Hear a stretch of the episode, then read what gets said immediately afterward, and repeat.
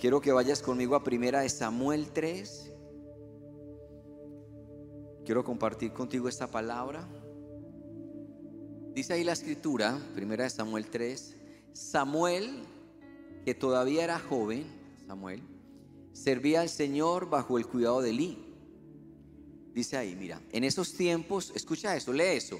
En esos tiempos no era común oír la palabra del Señor. Qué tragedia. Ni eran frecuentes las visiones. Terrible eso. Elí ya se estaba quedando ciego. Y un día mientras él descansaba en su habitación, Samuel dormía en el santuario del Señor donde se encontraba el arca de Dios, la lámpara de Dios todavía estaba encendida. Voy a hablarte de Elí y voy a hablarte de Samuel.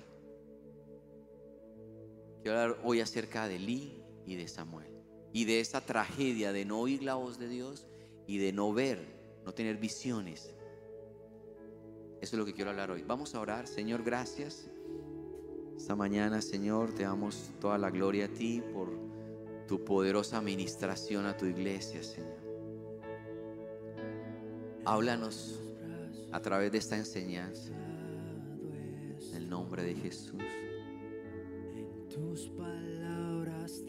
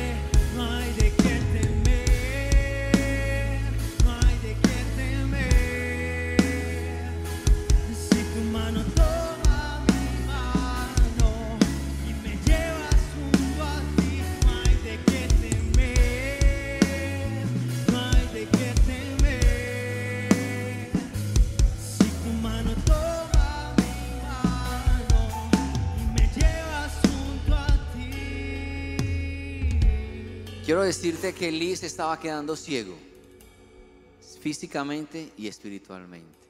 Y que en el tiempo de Elí no era común oír la voz de Dios, ni eran frecuentes las visiones. Familia, como creyentes, no oír la voz de Dios es la mayor tragedia que puede pasarle a uno.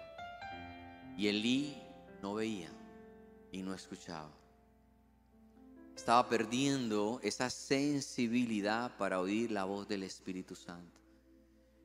Aclaro, nosotros cuando venimos a este planeta Tierra venimos equipados por parte de Dios con cinco sentidos físicos. La vista, el tacto, el escuchar, el gusto, el olfato. Cinco sentidos físicos que nos permiten movernos en esta esfera natural, en esta esfera. Si tú no tienes algunos de estos sentidos, va a ser limitado. Pero eso es parte del equipamiento que Dios nos da para movernos en esta esfera natural. Pero resulta que nosotros, como hijos de Dios, también tenemos sentidos espirituales. Nosotros como hijos de Dios tenemos también sentidos espirituales como la visión, el discernimiento, el oír la voz de Dios, la intuición. Y si tú no tienes esto despierto en tu vida, vas a correr muchos riesgos y una gran posibilidad de estarte equivocando y equivocando en las decisiones, porque no estás despierto, porque no estás viendo, porque no tienes discernimiento. Entonces vas a tomar una decisión y estás ciego a la decisión y puede ser un fracaso ese paso que vas a dar. Y Elí estaba ciego, no veía. Esto es una iglesia que no tiene visión, que no escucha la voz de Dios y se equivoca permanentemente. Necesitamos orar, familia, que nuestros sentidos espirituales estén activos Que cuando tú vayas a tomar una decisión financiera, una sociedad, una relación sentimental, cualquier paso que vayas a dar en la universidad, cualquier decisión que tomes, tú tengas los sentidos espirituales y Dios te muestre, te revele a través de sueños, a través de la intuición, a través del discernimiento. Eso es como un radar que se prende y está funcionando las 24 horas. Entonces cuando tú vas a dar un paso, Dios te puede revelar, este no es el correcto.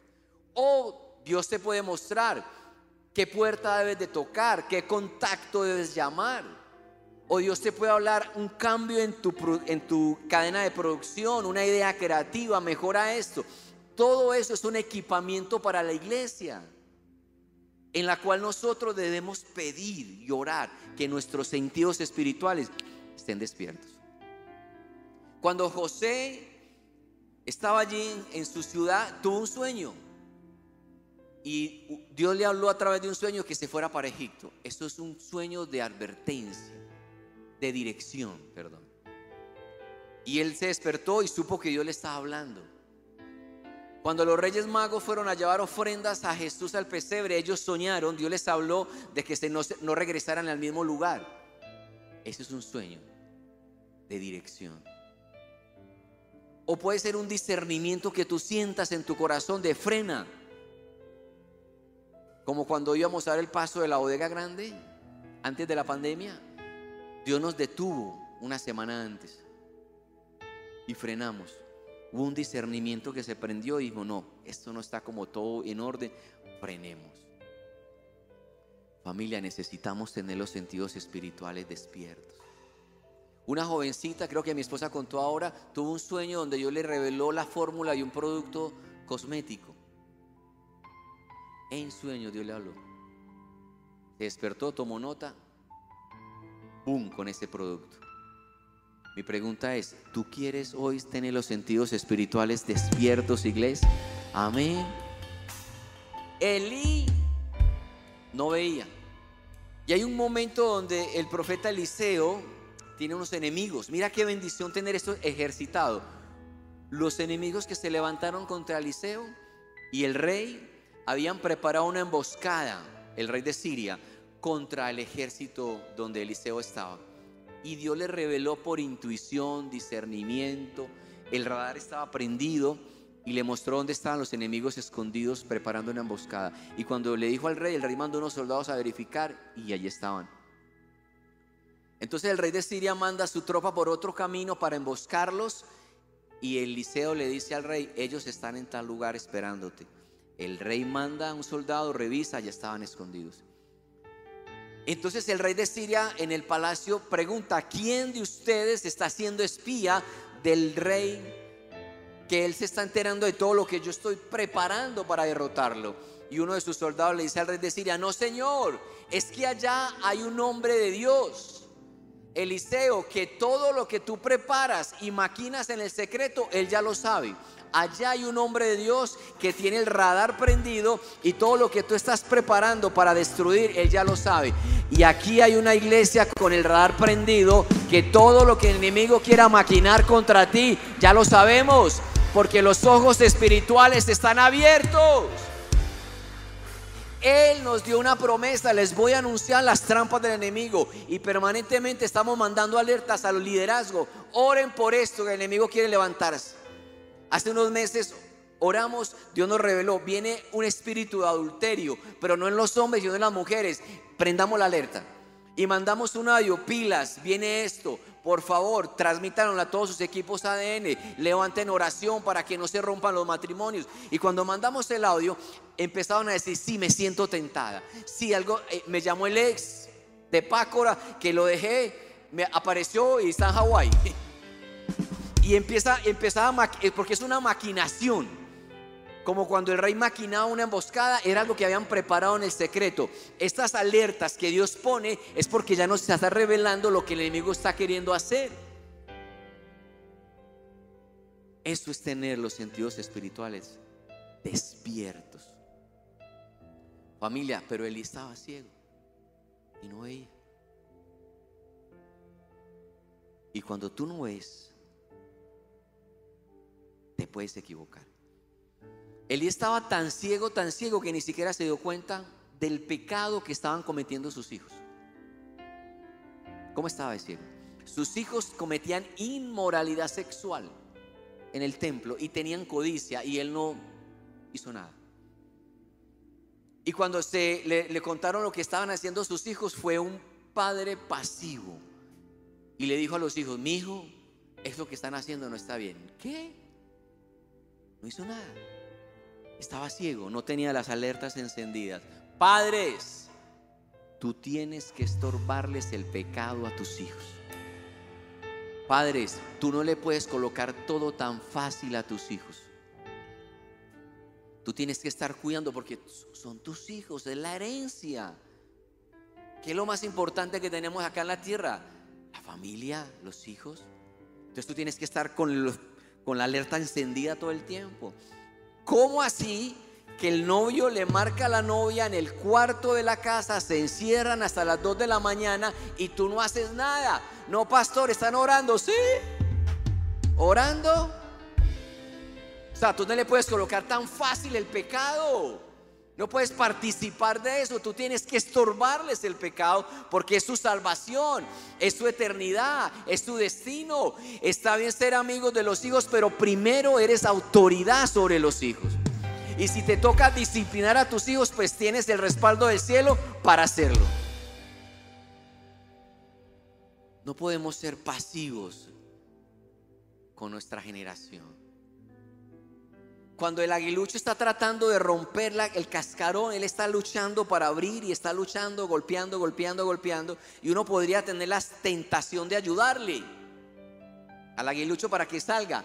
Pero lo que no uno, uno no entiende es que Dios diseñó esa resistencia en la caparazón del aguilucho para que él picotee, picotee, picotee. Y mientras se está esforzando así, se está desarrollando algo en su cuerpo que luego le va a permitir volar. Cuando tú rompes el cascarón para que él no sufra, él sale pero nunca vuela.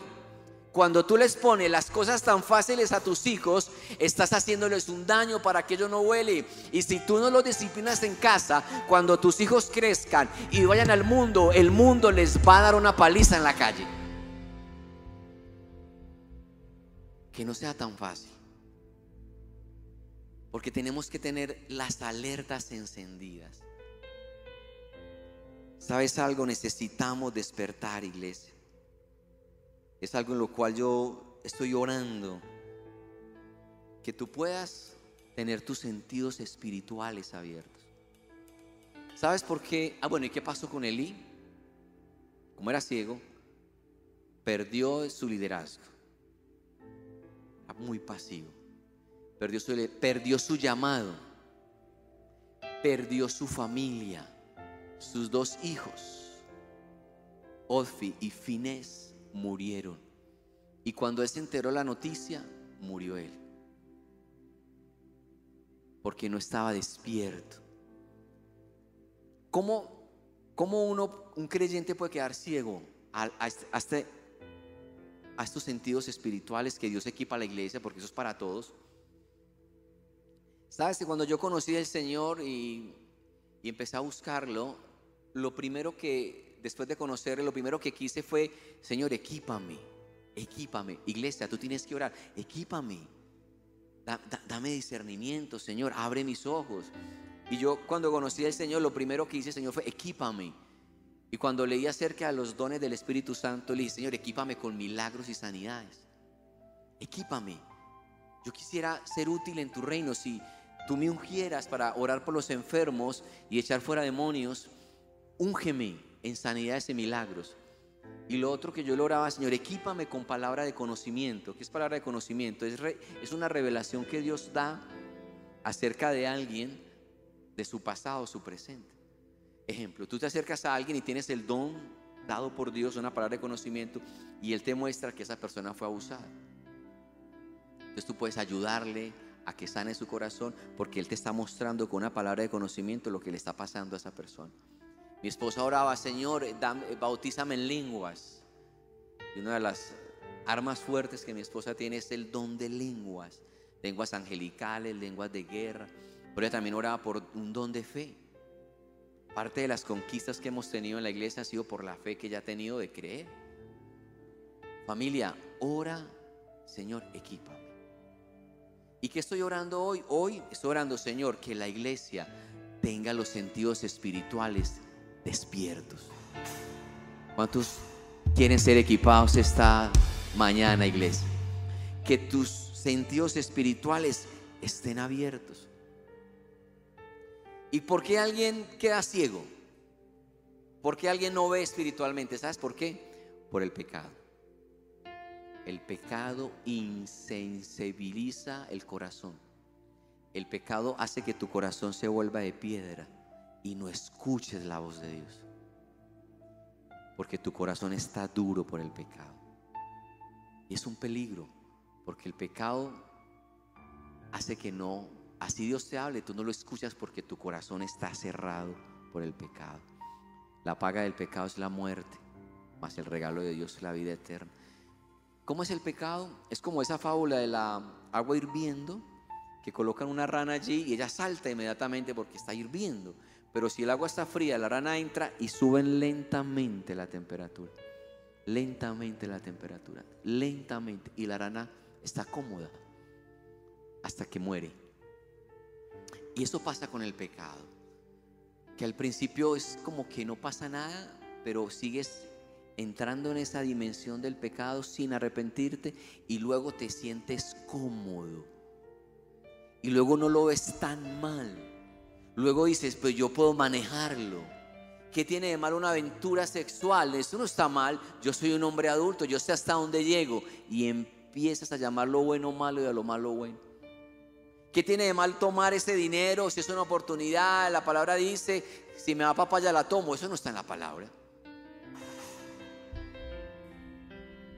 Y empiezas a acomodarte con el pecado y a verlo, a ver lo bueno.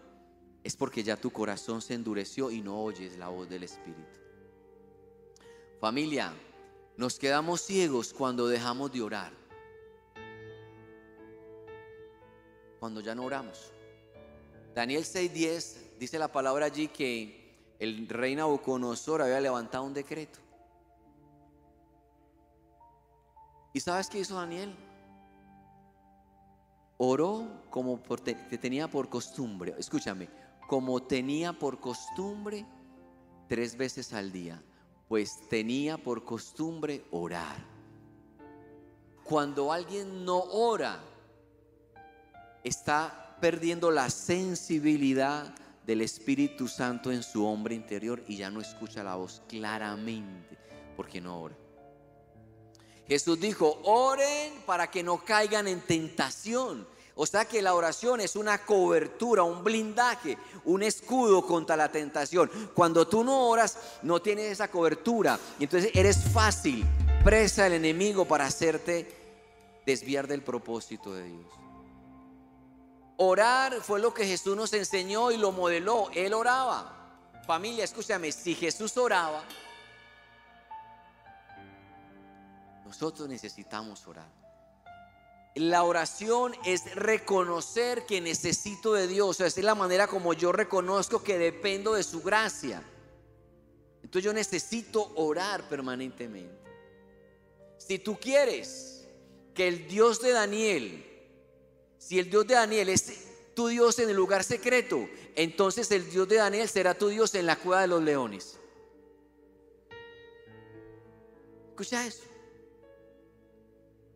Pero primero tienes, tiene que ser el Dios del secreto para que Él sea tu Dios en el lugar de la cueva de los leones. No puedes dejar de orar. Y lo otro que te hace ciego, familia, es cuando tienes las prioridades equivocadas. Cuando ya tú dices, no puedo orar, no puedo ir a la iglesia porque tengo que hacer aquello y lo otro, ahí ya tienes una prioridad equivocada. Ahí ya no estás colocando a Dios en el primer lugar, sino que hay otra situación, otro asunto en el primer lugar. ¿Y cuál fue el reclamo de Dios a la iglesia de Apocalipsis? Tengo contra ti que has dejado el primer amor.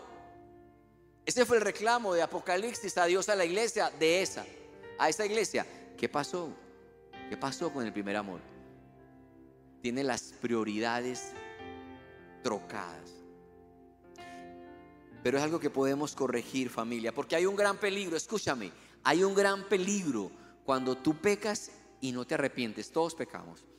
Pero cuando lo hacemos adrede y no nos arrepentimos es cuando se endurece el corazón. Hay un riesgo cuando yo no oro ya, porque dejo de ser sensible a la voz de Dios. Y hay un, error, hay un grave problema cuando mis prioridades ya no son las que tenía antes. Escúchame lo que pasa. Tres cosas.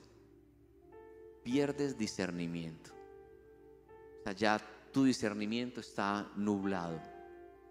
Dos, pierdes autoridad. Tercero, pierdes territorio.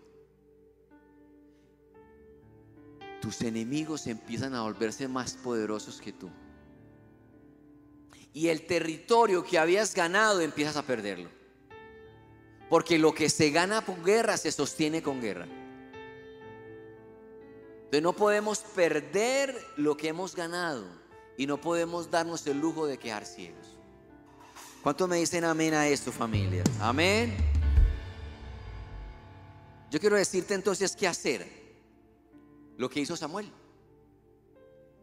Elí quedó ciego y perdió todo, pero Samuel fue diferente. Samuel andaba con sus sentidos espirituales abiertos. Familia, ¿sabes que para nosotros lo virtual no nació en la pandemia? Lo virtual lo traíamos hace 10 años, porque el Señor nos dio hace 10 años a hacerlo virtual. Porque Él nos guió y cada decisión que tomamos la consultamos, oramos, queremos que Él nos hable, queremos ser guiados por Él, para no equivocarnos. ¿Qué tenemos que hacer? Tres cosas que fue las que hizo Samuel, por favor, eh, to- toma atenta nota de esto. Tres cosas que hizo Samuel. Número uno, Samuel creció en el templo. ¿Qué quiero decir? Primer punto para que tus ojos espirituales, discernimiento, intuición se, se abran. Permanece en el templo. ¿Qué quiero decir con esto? Ten la disciplina de congregarte. Porque en el templo Dios te equipa, te unge. En el templo, en la iglesia, Dios te da una palabra. Dios te entrega un- una promesa. En la reunión de ayer, Dios me mostró cómo un hombre estaba recibiendo una espada en su mano derecha. Y yo vi que la espada se la puso el ángel en su mano derecha. En la iglesia tú recibes un toque de sanidad. O Dios puede romper una cadena de maldición. ¿Viste lo que pasó ahora? Rompiendo cadenas de brujería. Pero eso pasa cuando tú te congregas. Así que lo que Samuel hizo fue permanecer en el templo. Y lo que tú debes de hacer es tener el hábito disciplinado de congregarte. En tu agenda debe estar agendado ese espacio donde Dios dice, yo tengo una cita con Dios en la iglesia. Es un lugar donde los cielos están abiertos. Este lugar es Betel, casa de Dios, puerta del cielo. Este lugar es Belén, donde hay pan. Hay pan para todos los que tienen hambre. Es acá donde Dios te equipa, donde Dios te da promesas. Es donde Dios te unge para la guerra. Ahí ustedes deben haber dicho amén. Ejeje. Tienen hambre de más de Dios, yo sé. Familia, tú tienes que tener el hábito de congregarte. Porque ahí tú eres equipado. Dos, tú tienes que permanecer en la palabra. Escúchame eso. Tú tienes que permanecer en la palabra. Tú sabes que ahora tenemos un gran avance tecnológico y tenemos Biblias de todas las traducciones, cosa que no pasaba hace 500 años, y tenemos nuestra Biblia en el iPad, en el iPhone, en todos los equipos portátiles, tenemos Biblias de todos los precios, pero estadísticamente hablando es la época de más analfabetismo espiritual. Teniendo todos los recursos, es donde menos se lee la Biblia. Menos en esta iglesia, eso es en otros lugares, aquí sí. Aquí sí somos muy juiciosos con él. Te lo digo para que tú te ilustres de lo que pasa afuera. Familia, tú tienes que permanecer en la palabra. Tú tienes que decir, voy a leerme la Biblia de tapa a tapa, de Génesis a Apocalipsis. Voy a leerme los 66 libros que están allí, Porque cuando tú lees la palabra, dice Proverbios, cuando tú lees Proverbios, te da sagacidad. Dejas de ser tan simple, tan ingenuo, tan confiado. Sino que empieza a tener una sagacidad y dice, eh, hay algo ahí como que no me cuadra. Ese es el alerta de Dios. Cuando tú lees la Biblia y empiezas a escudriñar la escritura, Él te da intuición, se prende el discernimiento. Cuando tú lees la Biblia, entonces Él te guarda de las trampas del enemigo. Jesús dijo que el que oye estas palabras y las pone en práctica, Él lo compara como un hombre que hizo la casa sobre la roca. Cuando tú lees la palabra y la pones en práctica, es como si colocaras tu casa sobre la roca. Tú tienes que permanecer en la palabra. Y después que lea la Biblia, lee el libro de mi esposo. Buenísimo este libro. Eso es publicidad política pagada. Familia, necesitamos ser lectores de la escritura. Yo no sé, es un libro que cambia vidas, que transforma, que libera, que sana. Tú tienes que leer la Biblia. Número uno, permanece congregándote. Número dos, permanece en la palabra. Y número tres, y termino, permanece testificando. Tú tienes que testificar. Samuel, que es el caso que estamos tocando, testificó del poder de Dios 40 años. Fue un portavoz de la voz de Dios a su generación. Tú tienes que ser voz de Dios donde estés. Qué hermosos son los pies de los que anuncian la paz, dice la palabra. Y una luz no se pone debajo de la mesa, sino que se pone encima para que alumbre y los demás y las personas puedan ver. Tú y yo tenemos que ser luz, familia. Tú tienes la respuesta que esa persona necesita. Pero tú tienes que permanecer testificando, permanecer en la palabra, permanecer congregándote. Tú tienes que permanecer orando. Tú tienes que permanecer creyendo. Y así los sentidos espirituales que están tal vez dormidos se empiezan a despertar y empiezas a ver todo lo que está alrededor tuyo para que tú vayas siempre de gloria en gloria, de victoria en victoria y, de, y des pasos seguros, siempre guiados por el Espíritu Santo. Y la iglesia dice, da un aplauso y ponte sobre tus pies familia. Amén, tú tienes que ser una persona que vea. ¿Sabes que está aquí esta palabra de Apocalipsis 3, 18? Y llamé la escritura así, compra colirio para tus ojos. Mira, leamos esto para terminar, leamos esto. Te aconsejo que compres oro refinado. El oro refinado por fuego no es oro el material, es la fe, que ha sido probada por fuego para que se haga rico, para que te hagas rico. Y vestiduras blancas para que te vistas, esta es pureza y no se manifiesta la vergüenza de tu desnudez. Y escucha algo más que tienes que comprar, colirio, para ungir tus ojos, para que puedas ver. Tú necesitas hoy decirle al Señor, aplica colirio en mis ojos para que puedas ver. Familia, no podemos ser ciegos y caminando acá sin ver. Ora pidiendo, Señor, aplica colirio en mis ojos para que yo pueda ver. Tú has cambiado el lamento y la aflicción. Aplica colirio, Señor. Mm,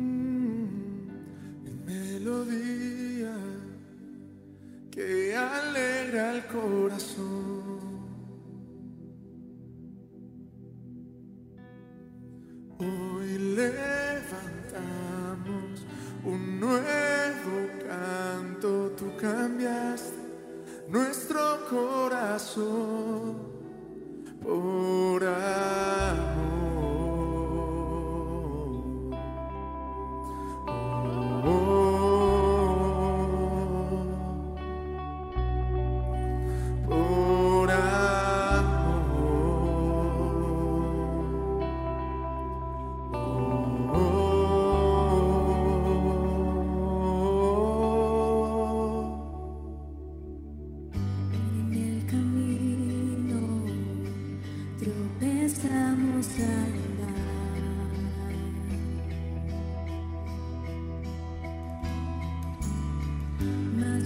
Tu gracia nos regresas a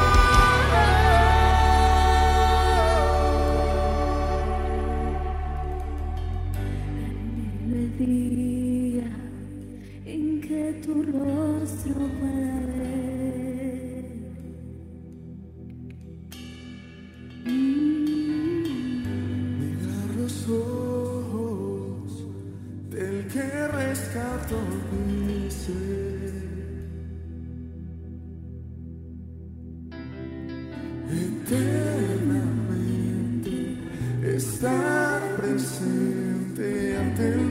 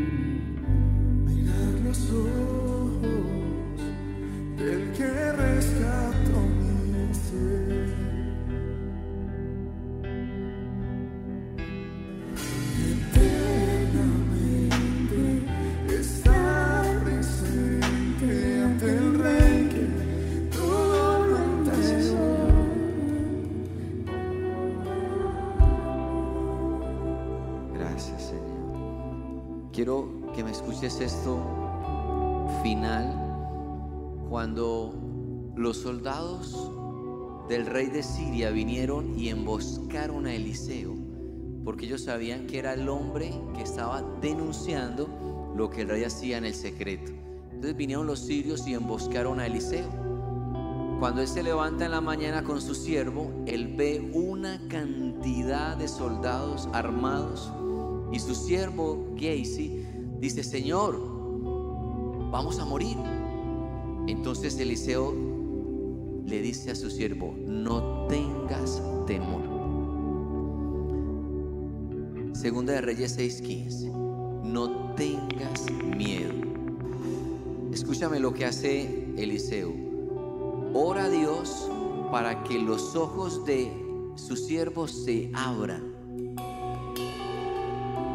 Y cuando los ojos de su siervo se abren, estaba viendo lo que Eliseo estaba viendo en el espíritu cuando los, siervos, los ojos del siervo se abren, él ve que son más los que están junto con ellos que los que están en contra. Familia, oro para que Dios ponga colirio en tus ojos y tú puedas entender que son más los que están contigo que los que se levantan contra ti. Oro para que tus ojos se abran y puedas entender que hay dos ángeles que te están persiguiendo hace rato el bien y la misericordia de Dios te seguirán todos los días de tu vida. Oro para que tú entiendas que si una fuente de empleo se acaba, la fuente del cielo sigue funcionando porque Él es Jehová Jireh, Él es tu proveedor. Oro para que tú tengas paz en medio de la tormenta porque Él sigue sentado en el trono de justicia. Si tienes miedo, si tienes temor es porque no estás viendo bien. Si tienes sentimientos de soledad o de escasez es porque no estás viendo bien. Oro para que en esta mañana tus ojos se abran y entiendas que el Dios Todopoderoso está peleando contigo. Y la iglesia me dice, amén. Vamos iglesia, ora para que Dios ponga colirio en tus ojos. Vamos, ora para que Dios abra tus ojos. Levanta tus manos al cielo y le Señor, yo quiero ver. Yo quiero ver, Señor. Y saber que ninguna arma forjada contra mí prosperará. Y saber que el que conspirare contra mí lo hará sin ti. Aplica colirio en mis ojos, Dios.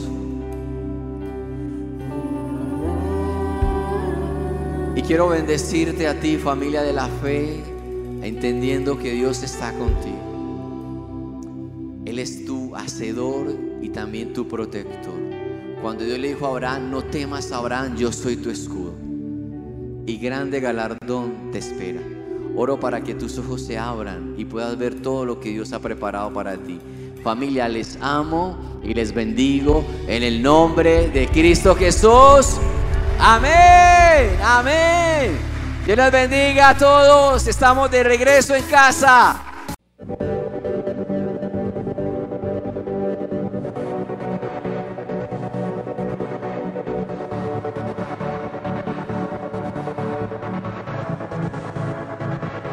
fue por amor que tu verdad, tu gracia en mi ser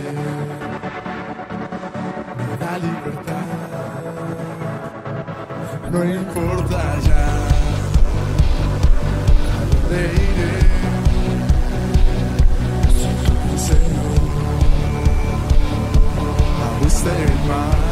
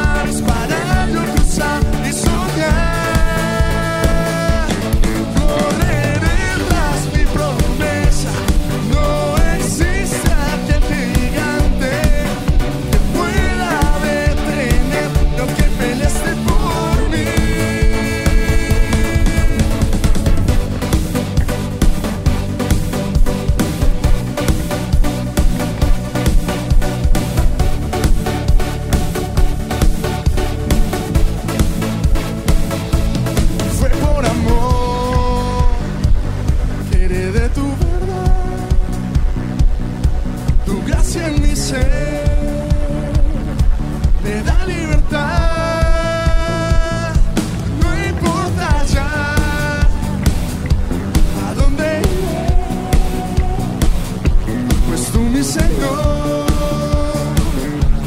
abriste el mar.